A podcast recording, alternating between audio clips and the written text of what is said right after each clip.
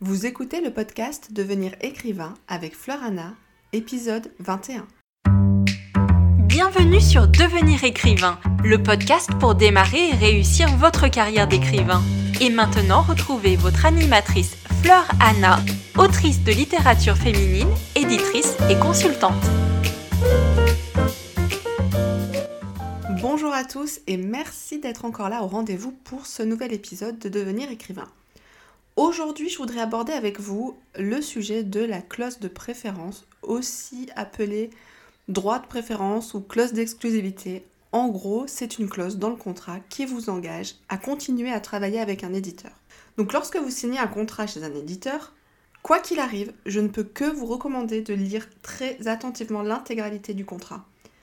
S'il y a des choses que vous ne comprenez pas bien, c'est normal, en fait, les contrats d'édition sont rédigés en Klingon. Donc, si vous n'avez pas fait Klingon troisième langue au lycée, voire à la fac, voilà, j'aime autant vous dire que vous n'allez pas comprendre grand-chose. Donc, surtout, n'hésitez pas, faites-vous aider. Demandez autour de vous, soit à d'autres auteurs. Il y a beaucoup d'auteurs bienveillants autour de vous. Et puis sinon, n'hésitez pas à nous demander chez l'ICAR lorsque vous avez le moindre doute. On est bien d'accord, il serait temps que les contrats d'édition comportent des formules plus claires, accessibles aux communs des mortels, donc euh, vous et moi, mais pour l'instant, ce n'est pas le cas, donc je vais vous aider à comprendre cette fameuse clause de préférence. Avant d'entrer dans le vif du sujet, je voudrais juste vous rappeler, je vous l'ai déjà dit dans d'autres épisodes, mais quand même ça me semble important de vous le rappeler, tout est négociable dans un contrat éditorial. Enfin, quand je dis tout, euh, vous n'allez pas pouvoir négocier le nom de la maison d'édition, ça c'est quand même des petites données qui peuvent pas changer. Mais de manière générale, on peut tout négocier. Concrètement, en quoi ça consiste une clause de préférence? Alors, il s'agit d'une clause contractuelle, qui est donc euh, dans votre contrat éditorial, qui vise à protéger l'éditeur.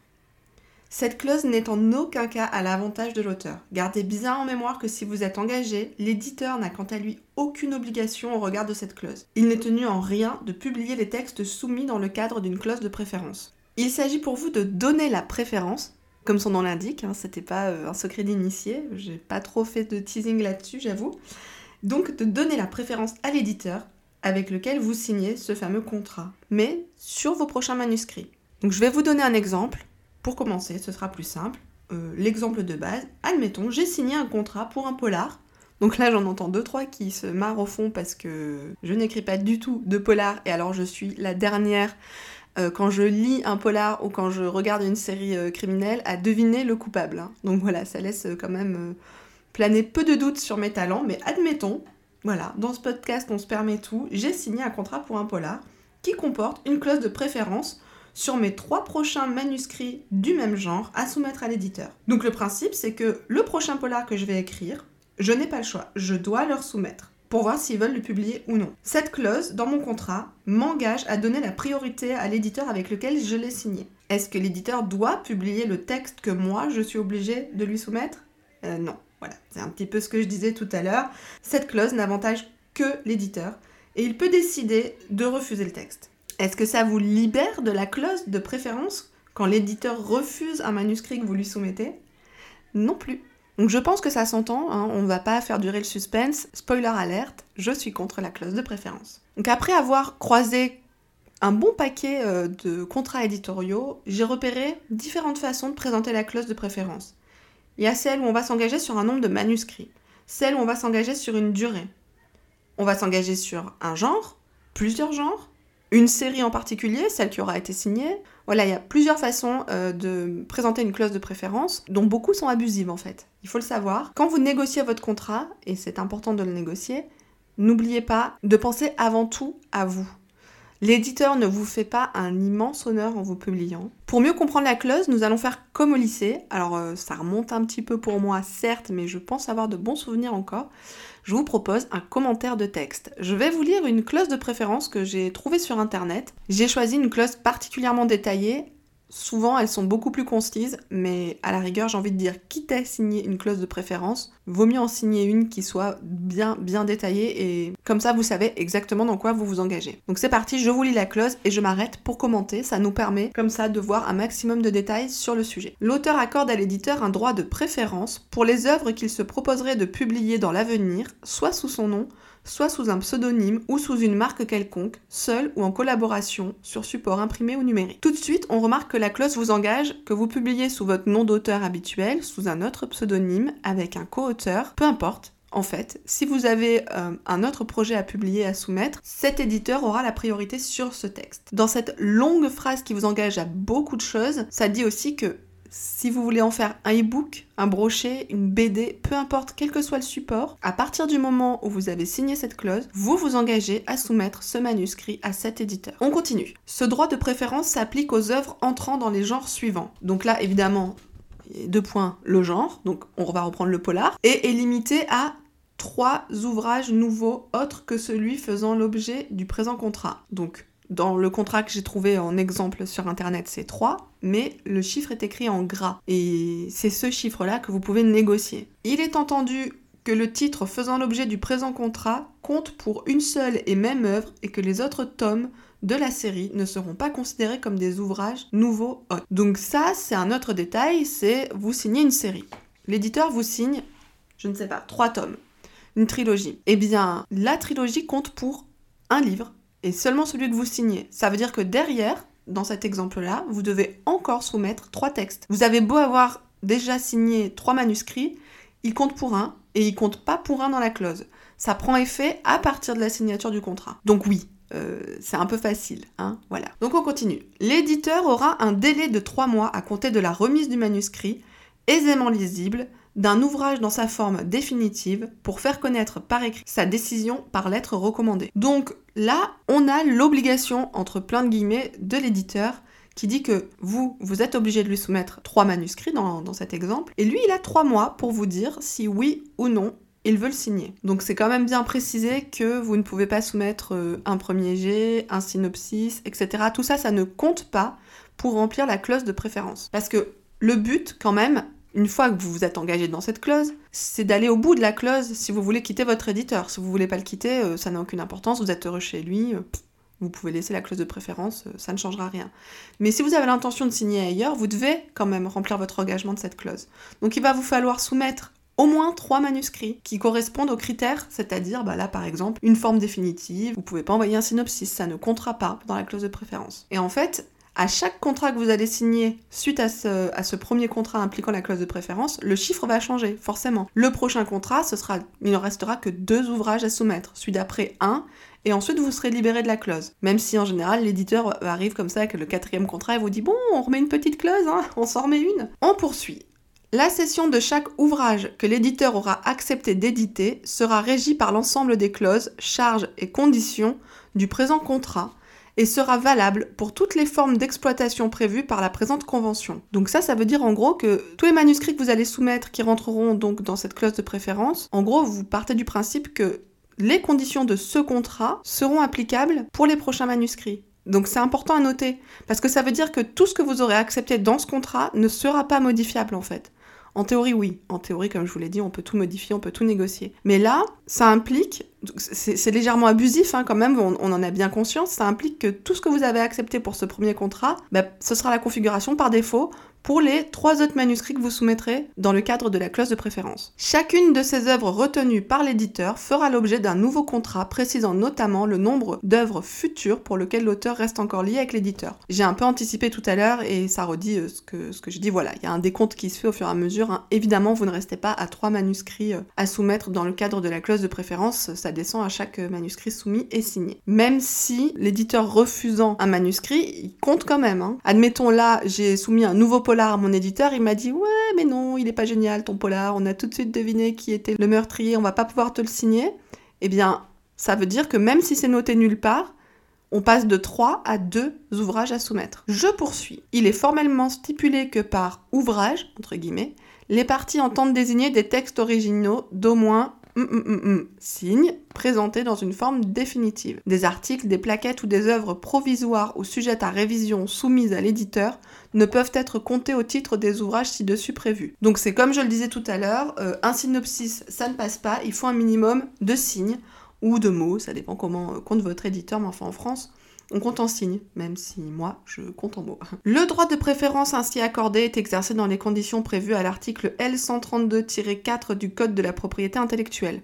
Donc là, on vous donne une référence d'article, c'est à vous d'aller euh, lire euh, de quoi il retourne. On ne va pas partir dans le code de la propriété intellectuelle, vraiment le podcast serait trop long. Mais quand vous lisez un contrat qui vous renvoie au code de la propriété intellectuelle ou un autre code, hein, sait-on jamais, allez lire. Ne partez pas du principe que c'est cool si l'éditeur il l'a mis dans son contrat, c'est que c'est juridiquement correct ou euh, allez lire de toute façon. Quand vous allez signer, il faut que vous sachiez exactement pourquoi vous signez. On continue. Lorsque l'éditeur bénéficiant du droit de préférence aura refusé successivement deux ouvrages nouveaux présentés par l'auteur dans le ou les genres déterminés au contrat, l'auteur pourra reprendre immédiatement et de plein droit sa liberté. J'aime, j'aime, j'aime le, vocabulaire qui est employé. Parce que donc ça veut dire que vous n'étiez plus libre, hein, en fait. Je continue. Sauf pour ce qui concerne ces ouvrages déjà édités ou acceptés pour publication par l'éditeur. Toutefois, il devra, lorsqu'il aura reçu des avances de l'éditeur, avoir préalablement effectué le remboursement de celle-ci. Bon, ça, cette dernière phrase signifie juste que si vous avez reçu une avance pour un livre que finalement vous ne publiez pas chez l'éditeur, euh, vous lui rendez l'avance, si c'est vous qui rompez le contrat. Euh, par contre, il faut pas oublier que si c'est l'éditeur qui fait une rupture de contrat, vous pouvez garder l'avance. Ça, c'est noté dans le contrat. Si ça ne l'est pas, faites-le noter. Mais là, je digresse encore. Donc, on reprend. Là, on nous dit que l'éditeur, une fois qu'il a refusé deux soumissions de manuscrits dans le cadre de la clause de préférence, après deux refus, vous êtes libre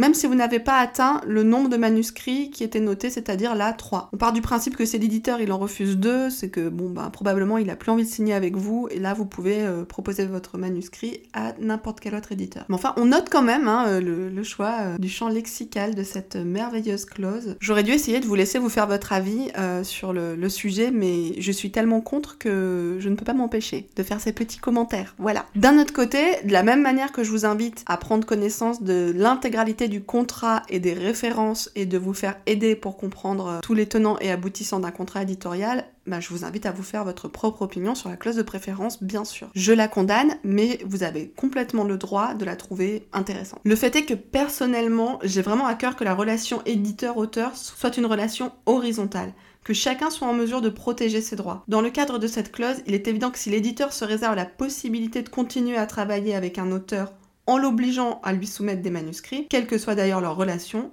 l'auteur ne peut quant à lui pas bénéficier de cette protection. Au final, rien n'engage l'éditeur à mettre en place une collaboration pérenne et positive, alors que l'auteur, lui, n'a pas le choix et doit continuer à proposer ses textes à un éditeur avec lequel il n'a peut-être plus envie de travailler. On ne peut pas savoir à l'avance comment va se dérouler une relation avec un éditeur. On ne peut pas savoir si on va être satisfait de son travail, de la même manière qu'on ne peut pas savoir si on ne va pas avoir une opportunité plus intéressante à côté. Cette clause, elle est inutile à mon avis, parce que si l'éditeur il donne envie à l'auteur de travailler avec lui, eh bien l'auteur n'ira pas voir ailleurs, tout simplement. C'est tellement plus simple de partir sur une relation de confiance mutuelle dans laquelle chaque partie fait son job, le fait bien et respecte celui de l'autre, que je ne comprends vraiment pas la nécessité de mettre ce genre de clause. Donc je vais revenir à ce que j'ai dit au tout début de cet épisode, c'est que mon conseil est de toujours, toujours, toujours négocier cette clause. Souvent les éditeurs vont vous dire que non, c'est c'est pas négociable, ils la feront pas sauter. Mais dans ces cas-là, essayez d'obtenir des conditions plus intéressantes que celles qui vous sont proposées si vous ne les estimez pas intéressantes. Donc vous pouvez faire baisser le nombre d'années d'engagement,